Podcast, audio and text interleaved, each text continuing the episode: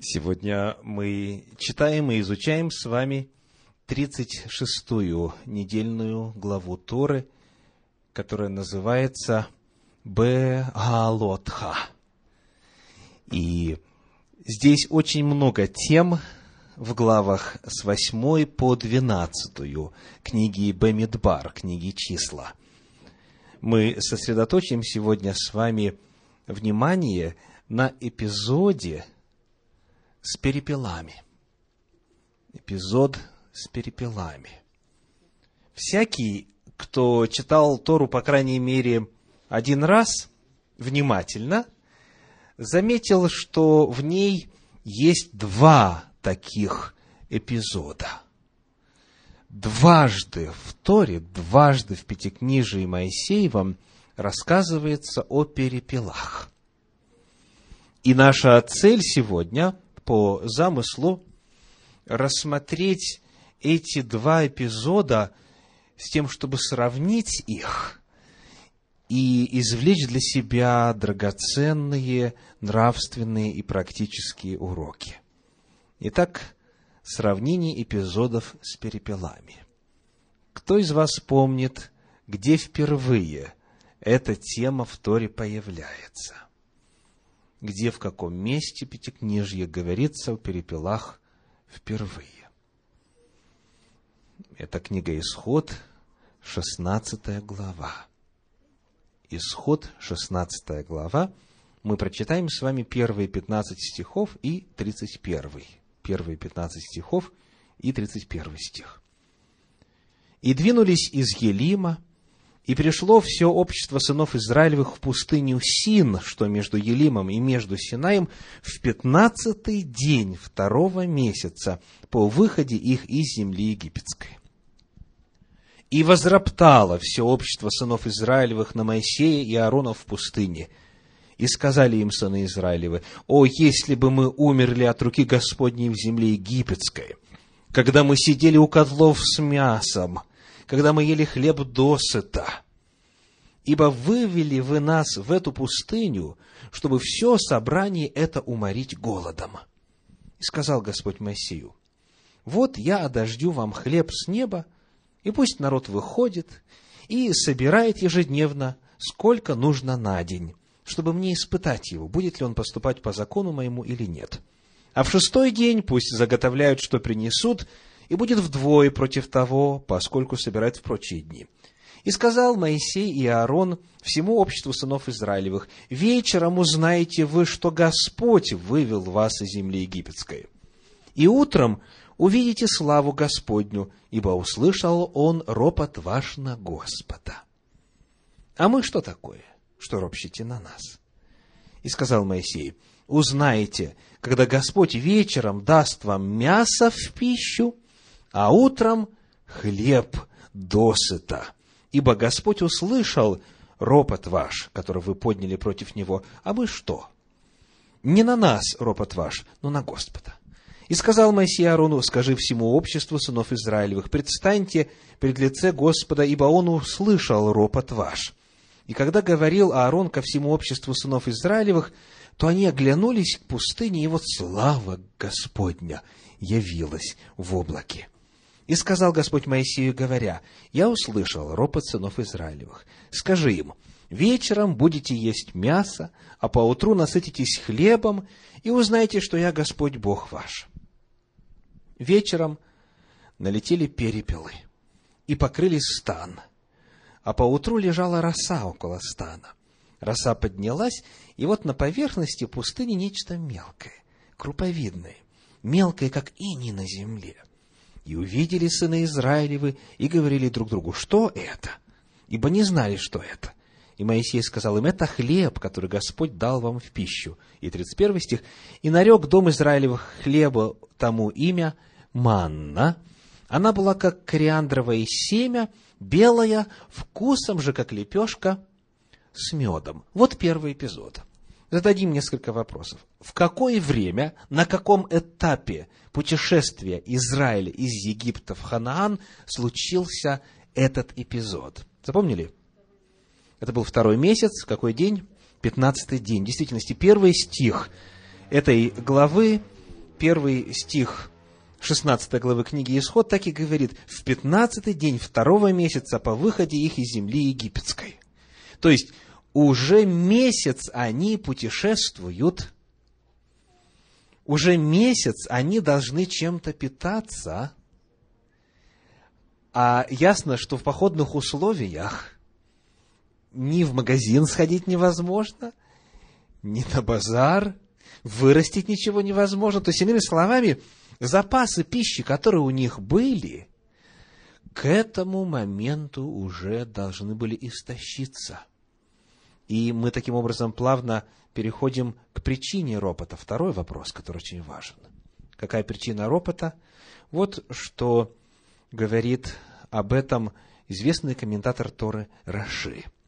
День этой остановки назван особо, потому что в этот день кончились лепешки из теста, вынесенного ими из Мицраима, из Египта, и стал необходим манна, манна. И это учит нас, что остатков пресного теста хватило на шестьдесят одну трапезу. Аман выпал для них в шестнадцатый день Ияра, и это был первый день после субботы, как написано в трактате Шаббат, раздел 87. И дальше говоря о причине ропота, он говорит, потому что кончился хлеб. Так на самом деле и сказано в третьем стихе 16 главы. Смотрите, 3 глава 16 стих книги Шмот, книги Исход. «Ибо вывели вы нас в эту пустыню, чтобы все собрание это уморить голодом». Итак, здесь причина ропота была вполне понятной, вполне объяснимой. Не думаю, что кто-либо из нас по-другому бы себя повел когда заканчивается пища, и в пустыне никаких перспектив добычи пищи нет, когда голод начинает на самом деле одолевать, э, понятно, что недовольство может вполне появиться. Итак, причина ропота – голод.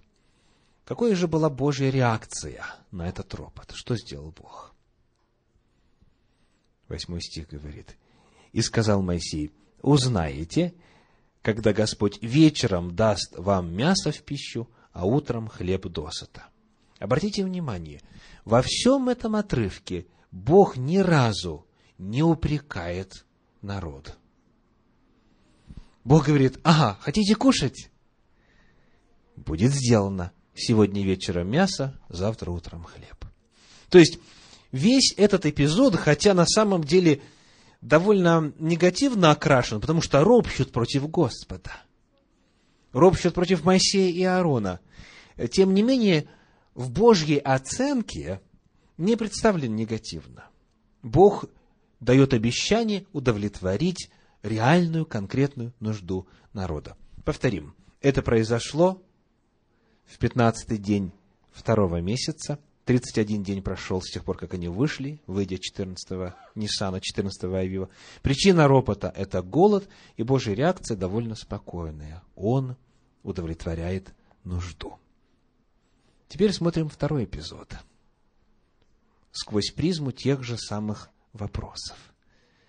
Вначале коротко описание. Первые восемь стихов 11 главы книги «Числа» – которая как раз-таки входит в нашу недельную главу Торы сегодня. Книга Бемидбар, 11 глава, стихи с 1 по 8. Народ стал роптать вслух Господа, и Господь услышал, и воспламенился гнев его, и возгорелся у них огонь Господень, и начал истреблять край стана. И возопил народ к Моисею, и помолился Моисей Господу, и утих огонь. И нарекли имя месту тому Тавера, потому что возгорелся у них огонь Господень. Пришельцы между ними стали обнаруживать прихоти. А с ними и сыны Израилевы сидели и плакали, и говорили, кто накормит нас мясом? Мы помним рыбу, которую в Египте мы ели даром, огурцы, и дыни, и лук, и репчатый лук, и чеснок, а ныне душа наша изнывает. Ничего нет, только манна в глазах наших. Манна же была подобна кориандровому семени, видом как бдалах. Народ ходил и собирал ее, и молол в жерновах, или толок в ступе, и варил в котле, и делал из нее лепешки. Вкус же ее подобен был вкусу лепешек с елеем. Дальше читаю стихи с 18 по 20. Божья реакция. Народу же скажи, очиститесь к завтрашнему дню, и будете есть мясо. Так как вы плакали вслух Господа и говорили, кто накормит нас мясом, хорошо нам было в Египте, то и даст вам Господь мясо, и будете есть. Не один день будете есть, не два дня, не пять дней, не десять дней и не двадцать дней, но целый месяц, пока не пойдет одно из ноздрей ваших и не сделается для вас отвратительным за то, что вы презрели Господа, который среди вас, и плакали перед Ним, говоря, для чего было нам выходить из Египта. И стихи с 31 по 33. «И поднялся ветер от Господа, и принес от моря перепелов, и набросал их около стана на путь дня, по одну сторону и на путь дня по другую сторону, около стана, на два почти локтя от земли. И встал народ, и весь тот день, и всю ночь, и весь следующий день собирали перепелов. И кто мало собрал, тот собрал десять хамеров, и разложили их для себя вокруг стана. Мясо еще было в зубах их, и не было еще съедено, как гнев Господень возгорелся на народ, и поразил Господь народ весьма великую язвою, и нарекли имя месту тому Кеврот Готова, гробы прихоти, ибо там похоронили прихотливый народ. Итак, проанализируем этот отрывочек сквозь призму тех же самых трех вопросов. Когда это произошло? Давайте искать временные указатели в тексте непосредственно перед началом 11 главы.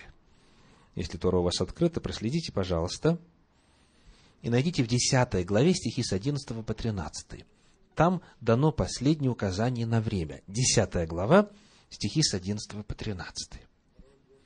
Во второй год во второй месяц, в двадцатый день месяца, поднялось облако от скини откровения, и отправились сыны Израилевы по станам своим из пустыни Синайской, и остановилось облако в пустыне Фаран, и поднялись они в первый раз по повелению Господню, данному через Моисея.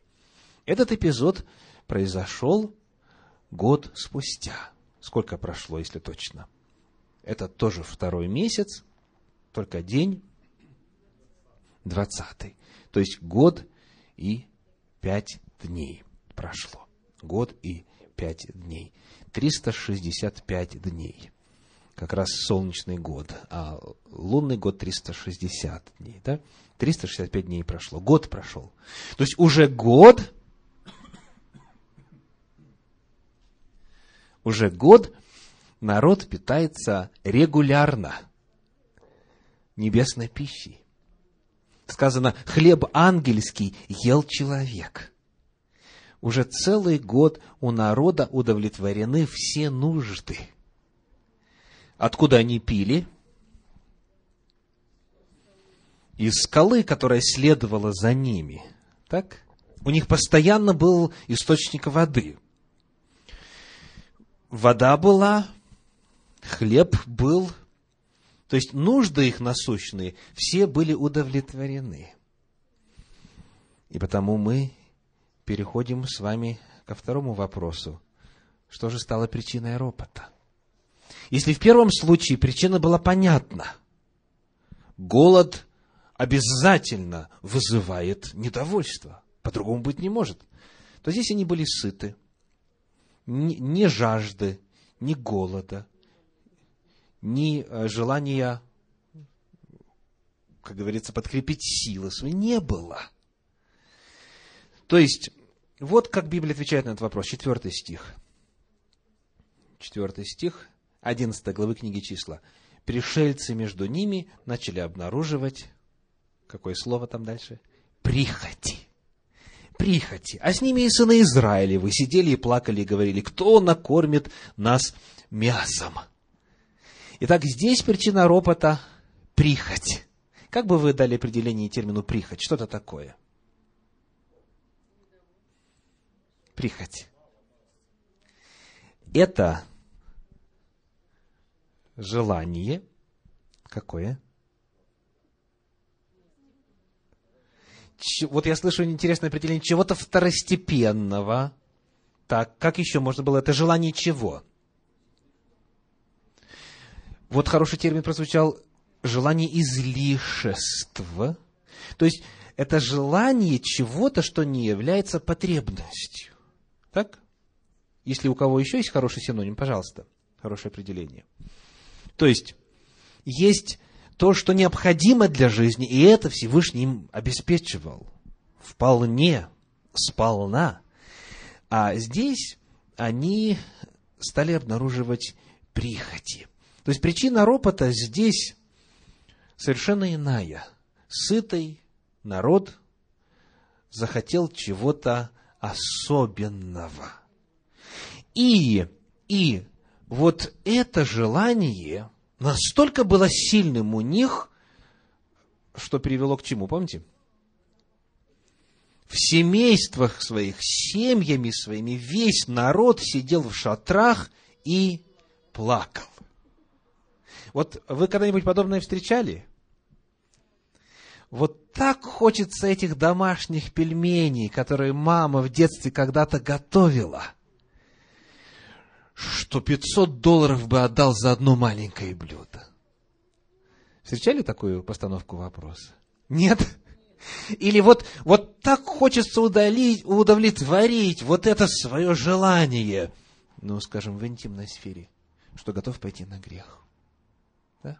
Или так вот тянет меня в это заведение, начинающееся буквой К и заканчивается буквой О, что ну просто не могу удержаться и начинаю роптать, почему жена не отпускает и так далее. Это, к сожалению, человеческой природе свойственно, а именно, когда вот приходит вот эта волна прихоти, оценивать это стремление как настолько важное, что кажется, что если его не, удовлетворить, конец придет. И человек, вот движимый этой жаждой желания удовлетворить свою похоть, готов на против воли Божьей идти, потому что они говорят, для чего мы не остались в Египте? Представляете, лучше нам быть в Египте, в рабстве, чем а, страдать от невозможности удовлетворения этой прихоти, этой похоти, этого стремления, которое не является необходимостью, а представляет собой излишество. И потому вот во свете этого коренного различия нам чуть легче понять Божью реакцию. Потому что там реакция, помните, какой была? Не осуждение, со стороны Бога, ни выражение недовольства, понимание и удовлетворение их нужды. Здесь наказание. Он дает то, что они хотели, и то, что он им дает, и становится причиной их гибели. Очень интересно, что когда у нас говорится о язве, 33 стих, 11 глава, мясо еще было в зубах их, книга числа, 11 глава, 33 стих. «Мясо еще было в зубах их, и не было еще съедено, как гнев Господний возгорелся на народ, и поразил Господь народ весьма великую язвою». Слово «язва», если вы посмотрите разные переводы, а, подается как «мор». Мор, то есть эпидемия. Но есть ли какие-нибудь догадки, от чего эта эпидемия могла случиться? Эпидемия – Конечно, это же условия пустыни. Огромное количество птицы вокруг грудами лежит, без холодильников и так далее. То есть, не мудрено быстро начать каким-то передающимся микроорганизмом бурно плодиться и развиваться. И в этой птице, и в народе, который поедает эту птицу, и так далее. То есть, Господь здесь проявляет наказание, дав людям то, что они просили. Давайте на эту тему немножечко поговорим. Порой случается так, и в Библии мы видим это неоднократно, что человек настолько сильно хочет удовлетворить свою прихоть, настолько сильно просит чего-то у Господа и так далее, что Господь говорит, ну, хорошо, бери и дает. Ведь они же не сами туда прилетели, а Господь их туда привел, правда? То есть Бог ответил на молитву Бог ответил на желание, на просьбы, на плач. Но когда Бог отвечает таким вот образом и дает человеку то, что он не хочет давать, Бог не желал им зла, не так ли? Бог был против этого решения. Но если настаивать на своей воле, то Бог эту просьбу исполняет. И в Библии есть несколько подобных примеров. Но, к сожалению, к сожалению, человеку никогда не бывает в результате хорошо. Человеку не бывает в результате на благо то, что он попросил у Господа. Если это есть вожделение, если это есть прихоть, если это есть излишество, если это не во благо. Думаю, что те из вас, кто знаком с апостольскими писаниями, уже вспоминают послание апостола Иакова, где сказано, просите и не получаете, потому что просите не на добро, а чтобы употребить для ваших вожделений. Оказывается, это само по себе есть благо – когда Всевышний по милости своей не на все наши молитвы отвечает. Если бы Он отвечал на все наши молитвы, то те из них, которые продиктованы прихотями, они принесли бы нам то же самое, что здесь испытал израильский народ. Давайте посмотрим подробнее на причину именно такой Божьей реакции. Божью реакцию мы с вами уже озвучили. Возгорелся гнев Господень в начале главы, огонь Господень возгорелся у них. А потом, когда они начали просить мясо, Он дал им мясо, и был у них мор, была язва. Вот Божья реакция. Почему? В, первой, в первом стихе 11 главы книги числа сказано, народ стал роптать вслух Господа. И вот комментаторы Торы обращают внимание на именно такую формулировочку. Раши пишет, народ, без уточнения, какой народ, чей народ и так далее, народ означает не что иное, как нечестивые. Вот мнение Раши. И он дальше приводит некоторые свидетельства. И также сказано, что делать мне с этим народом – в книге Исход, 17 глава, 14, 4 стих, Исход 17, 14. И сказано, этот недобрый народ, книга Иеремии 13, 10. Когда же это люди достойные, называются мой народ. Как сказано, отпусти мой народ, книга Исход 5, 1. Или «Мой народ, что я сделал тебе?» Михея, 6 глава, 3 стих. То есть эта фраза «народ», это слово означает не что иное, как предлог. Они ищут предлога как бы устраниться и не следовать вездесущему. Вот толкование Раши. И очень интересно, когда мы сравниваем с вами этот эпизод 11 главы книги числа с эпизодом 16 главы книги Исход, то обозначение народа на самом деле существенно отличается. Вспомним. Вспомним второй стих 16 главы книги Исход. Исход 16.2.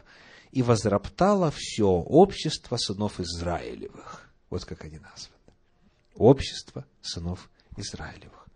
А здесь народ стал роптать. То есть уже своим народом Бог его не может здесь назвать, потому что желания у них отнюдь неестественные, грешные. То есть народ, в смысле нечестивый народ. Далее, посмотрим внимательно на четвертый стих. Пришельцы между ними стали обнаруживать прихоти, а с ними и сыны Израилевы – сидели и плакали и говорили, кто накормит нас мясом. И вот тот же комментатор Раши задает такой вопрос. Но разве у них не было мяса? Как бы вы на этот вопрос ответили? Было у них мясо или нет? Конечно, конечно. Давайте вспоминать книгу Исход, 12 главу, 38 стих. Сказано, и мелкий, и крупный скот, стадо весьма большое. Исход 12.38. Сказано, и множество разноплеменных людей вышли с ними, и мелкий и крупный скот, стадо весьма большое. То есть, кто хотел мяса, мог его есть. И дальше, потому Раши продолжает. Если же скажешь, что они съели весь скот вот за эти 31 день, то при вступлении на землю Израиля сказано, и стада многочисленные были у сынов Рувима. То есть, стада многочисленные были, когда они вышли, стада многочисленные были, когда они вошли в землю. То есть, мясо у них было. Кто хотел мясо есть, мог есть. И он делает вывод, однако они искали предлога.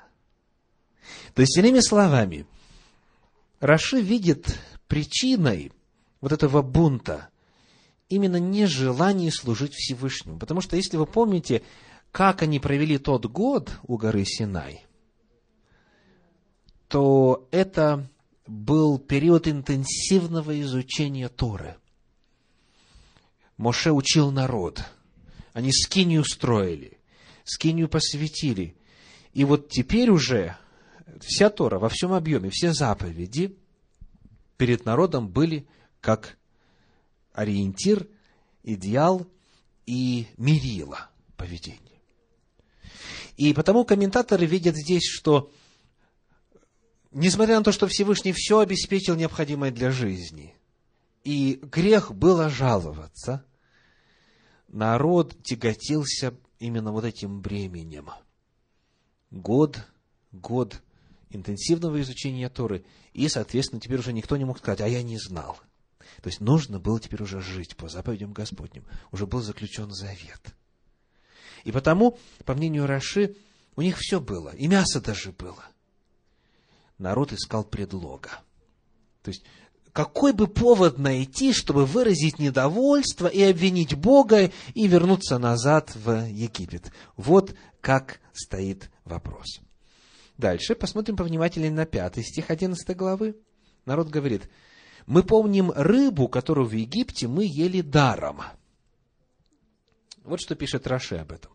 Если скажешь, что Мицрим, то есть египтяне, давали им рыбу даром, бесплатно, то ведь уже сказано, и солома не будет дана вам.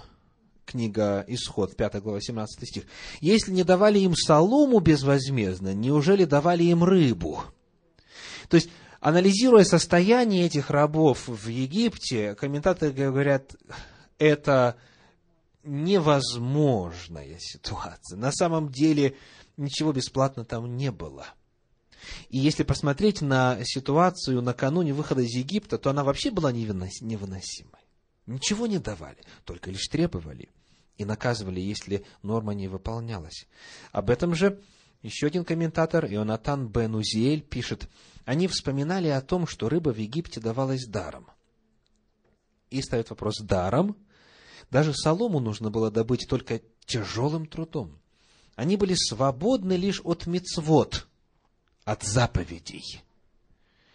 Ибо в те времена им не нужно было беспокоиться о соблюдении законов Торы. И именно об этом они вспоминали с ностальгией.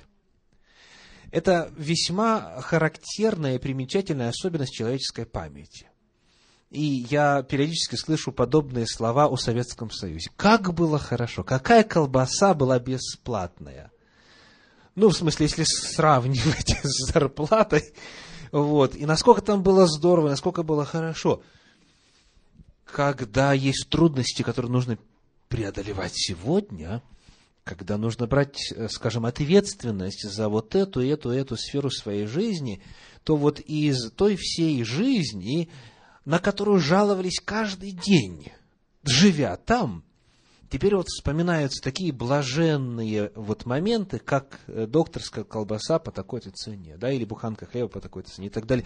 То есть, и прошлое, оно искажается, искажается в угоду нежелания брать на себя дополнительное бремя, в данном случае бремя изучения Торы. Единственное, чего были они свободны, говорит Ионатан Бенузель, это от заповедей. В том смысле, что, к сожалению, тогда еще не было Торы в письменном виде.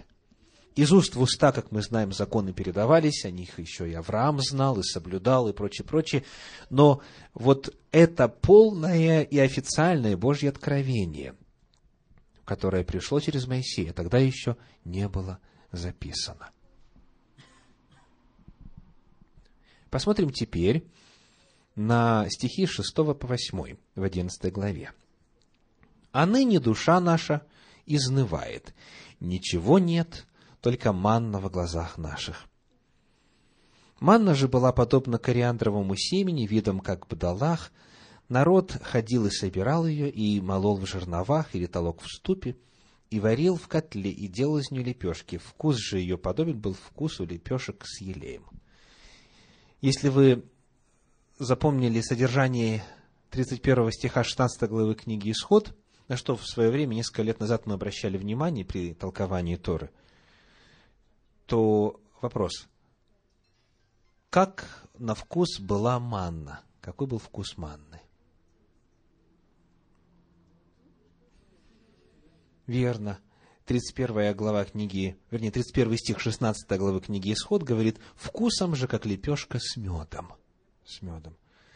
А вот здесь, в восьмом стихе 11 главы книги Числа сказано, «Вкус же ее подобен был вкусу лепешек с елеем».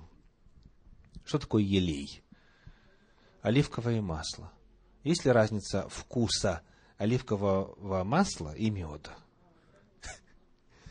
А как же так? И что было на самом деле? То есть в одном месте сказано, что вкус такой был, в другом месте другой вкус. Совершенно другой вкус. Вот что говорит комментарий Санчина. Мидраш утверждает, что вкус манны менялся в зависимости от того, что человек хотел из него приготовить. Представляете? И в Торе на самом деле э, есть основания тому, в разных местах разный вкус. Радикально отличающийся вкус. Потому, согласно Мидрашу, вкус манны менялся. Хочешь рыбы? Пожалуйста. Хочешь чего? Грибов? Пожалуйста. Хочешь чеснок, лук, э, репчатый лук, все что угодно. Вкус манны менялся. Так, читаем, что Раши пишет по этому поводу. Ман не шел ни на жернова, ни в котел, ни в ступу. Но вкус его менялся согласно желанию человека. Он приобретал вкус молотого, толченого или вареного. Да, то есть, эта пища сама по себе была весьма удивительна. И это еще раз показывает, что не было у народа достаточного, серьезного, подлинного, реального основания жаловаться. Более того, помните ли вы, что было результатом такого питания ангельским хлебом, хлебом небесным? В книге Второзакония, в книге Деварим, в 8 главе, в стихах 3 и 4 написано, «Он смирял тебя, томил тебя голодом и питал тебя манною, которое не знал ты, не знали отцы твои, дабы показать тебе, что не хлебом, не одним хлебом живет человек, но всяким словом, исходящим из уст Господа, живет человек. Одежда твоя не ветшала на тебе, и нога твоя не пухла. Представляете? Ходить по пустыне, нога не пухла. На эту же тему книга Псалтирь, 104 глава, 37 стих, Псалом 104, 37, «И вывел израильтян и не было в коленах их болящего. Не было болезни на протяжении всего этого периода путешествия. Народ питался небесным хлебом. Он давал здоровье, он давал силы, он был медициной для них, он был лечением, он был медицинскими препаратами для них. Они не болели. На вкус она была какой хочешь, регулярно падала, вода была, хлеб был, все было. Более того, если идти еще дальше и рассматривать условия их путешествия в пустыне, то сказано, что это облако, оно покрывало их от зноя, так, облако славы, покрывало их от зноя, оно также освещало им дорогу, и во всех отношениях оно создавало идеальные условия для обитания. То есть даже от жары не нужно было мучиться. Вопрос потому, почему народ все-таки роптал? Почему народ все-таки роптал? Очень интересно в отношении еще одного важного стиха, 22 стиха 11 главы книги «Числа» пишет классический иудейский комментарий Санчина. Вот что сказано в 22 стихе. «Заколоть ли всех овец и волов, чтобы им было довольно? Или вся рыба морская соберется, чтобы удовлетворить их?» Это Моше задает вопрос Всевышнему. И можно понять по тексту, что как бы Моше сомневается в силах Божиих удовлетворить, в том смысле, чтобы дать им вот здесь, в пустыне, необходимое для пищи. Но на самом деле Моше знал Божью силу, и не в Божьей силе он сомневался. Давайте еще раз прочитаю этот вопрос, Моше, и попытайтесь увидеть здесь другой смысл, услышать другой смысл. «Заколоть ли всех овец и волов, чтобы им было довольно?» Или вся рыба морская соберется, чтобы удовлетворить их? Акцент нужно делать не на количество, а на состояние их души. И вот что пишет комментарий Санчина. Маше удивляется обещанию данному Творцом. Он не сомневается в возможностях Творца дать неограниченное количество материальных благ и накормить сколь угодно большое число людей. Вопрос Моше гораздо глубже. Он сомневается в том, что Всевышний может заставить людей, у которых есть все, быть довольными – еще раз почитай. Он сомневается в том, что Всевышний может заставить людей, у которых есть все, быть довольными. Ведь претензии тех, кто просил мяса, отвергая ман, были продиктованы не голодом, а общим недовольством всем тем, что им дает Творец, и желанием жить, как все народы, питаясь обычной пищей, а не хлебом с небес. Вот именно вот это состояние постоянной зависимости от Всевышнего, вот это, по мнению комментаторов, было главной причиной недовольства. Плаут в своем комментарии на Тору пишет, бунтовщики тосковали по мясу и по разнообразию, но не по еде как таковой, поскольку народ не голодал – мясо было объектом краткосрочного желания, но после того, как оно было удовлетворено, или более чем удовлетворено, основные проблемы, послужившие причиной бунта, остались в силе. То есть причины подлинные, реальные, настоящие, были гораздо глубже. Вот что пишет Равин Григорий Котляр. Если поискать, всегда найдется повод для жалоб и живя в свободном обществе, мы имеем полное право жаловаться. Ну, давайте вот на эту тему поговорим. Верно ли то, что всегда при желании найдется повод для жалоб? Всегда. Всегда. Э, ну, в качестве доказательства, это уже бесспорное доказательство, сказка о рыбаке – и золотой рыбки. То есть, сколько бы ни было, все мало. Все мало. Получается таким образом, что это выбор человека. То есть, жаловаться или не жаловаться, роптать или не роптать, это выбор человека. Тут не вопрос в том, что у человека есть, а вопрос в том, принимает он решение быть довольным тем, что у него есть, или недовольным, или у него какие-то более глубокие причины и какие-то мотивы вообще неприглядны, а он лишь только ищет повод для того, чтобы официально говоря можно было бы пожаловаться. И дальше этот же Равин пишет в своем комментарии, не будет, но не будем забывать, что в любой ситуации всегда найдется повод для оптимизма, повод для благодарности. А девизом можно сделать слова Раби Нахмана из Братслава – вот эти слова. Великая заповедь всегда пребывать в радости или в довольстве. В еврейском мецва гдола лихиот бесимха тамид всегда. Великая заповедь всегда пребывать в радости. Итак, некоторые результаты нашего сравнения этих двух отрывков. В первый раз была реальная нужда. Во второй раз прихоть. В первый раз ситуация соответствовала заявленной голод. Во второй раз это было лишь только поводом для того, чтобы решить другие, более глубинные проблемы. В первый раз потому не было наказания от Всевышнего. Господь понимает и спокойно реагирует на ропот, связанный с реальной нуждой. Во второй раз Бог дает просимое, и в результате приходит наказание, потому что Господь знал, почему это происходило. Ропот, таким образом, это не спровоцированная реакция, хотя часто именно так люди это интерпретируют. Начинают роптать, потому что что-то вокруг вот неладно, что-то это спровоцировало, что-то является на самом деле реальной причиной. На самом деле это не всегда так.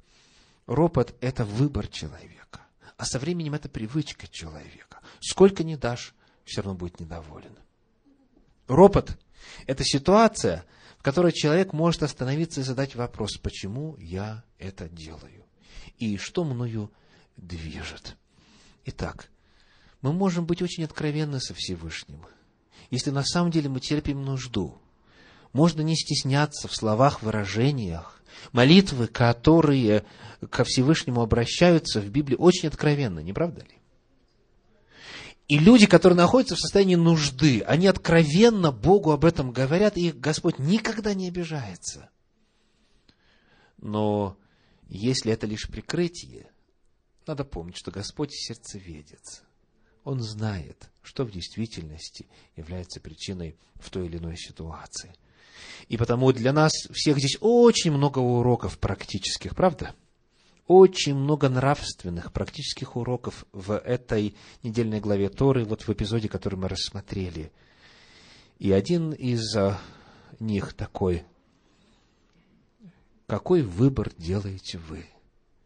Роптать или благодарить. И помните, что это не связано с обстоятельствами. Это именно выбор человека. Аминь.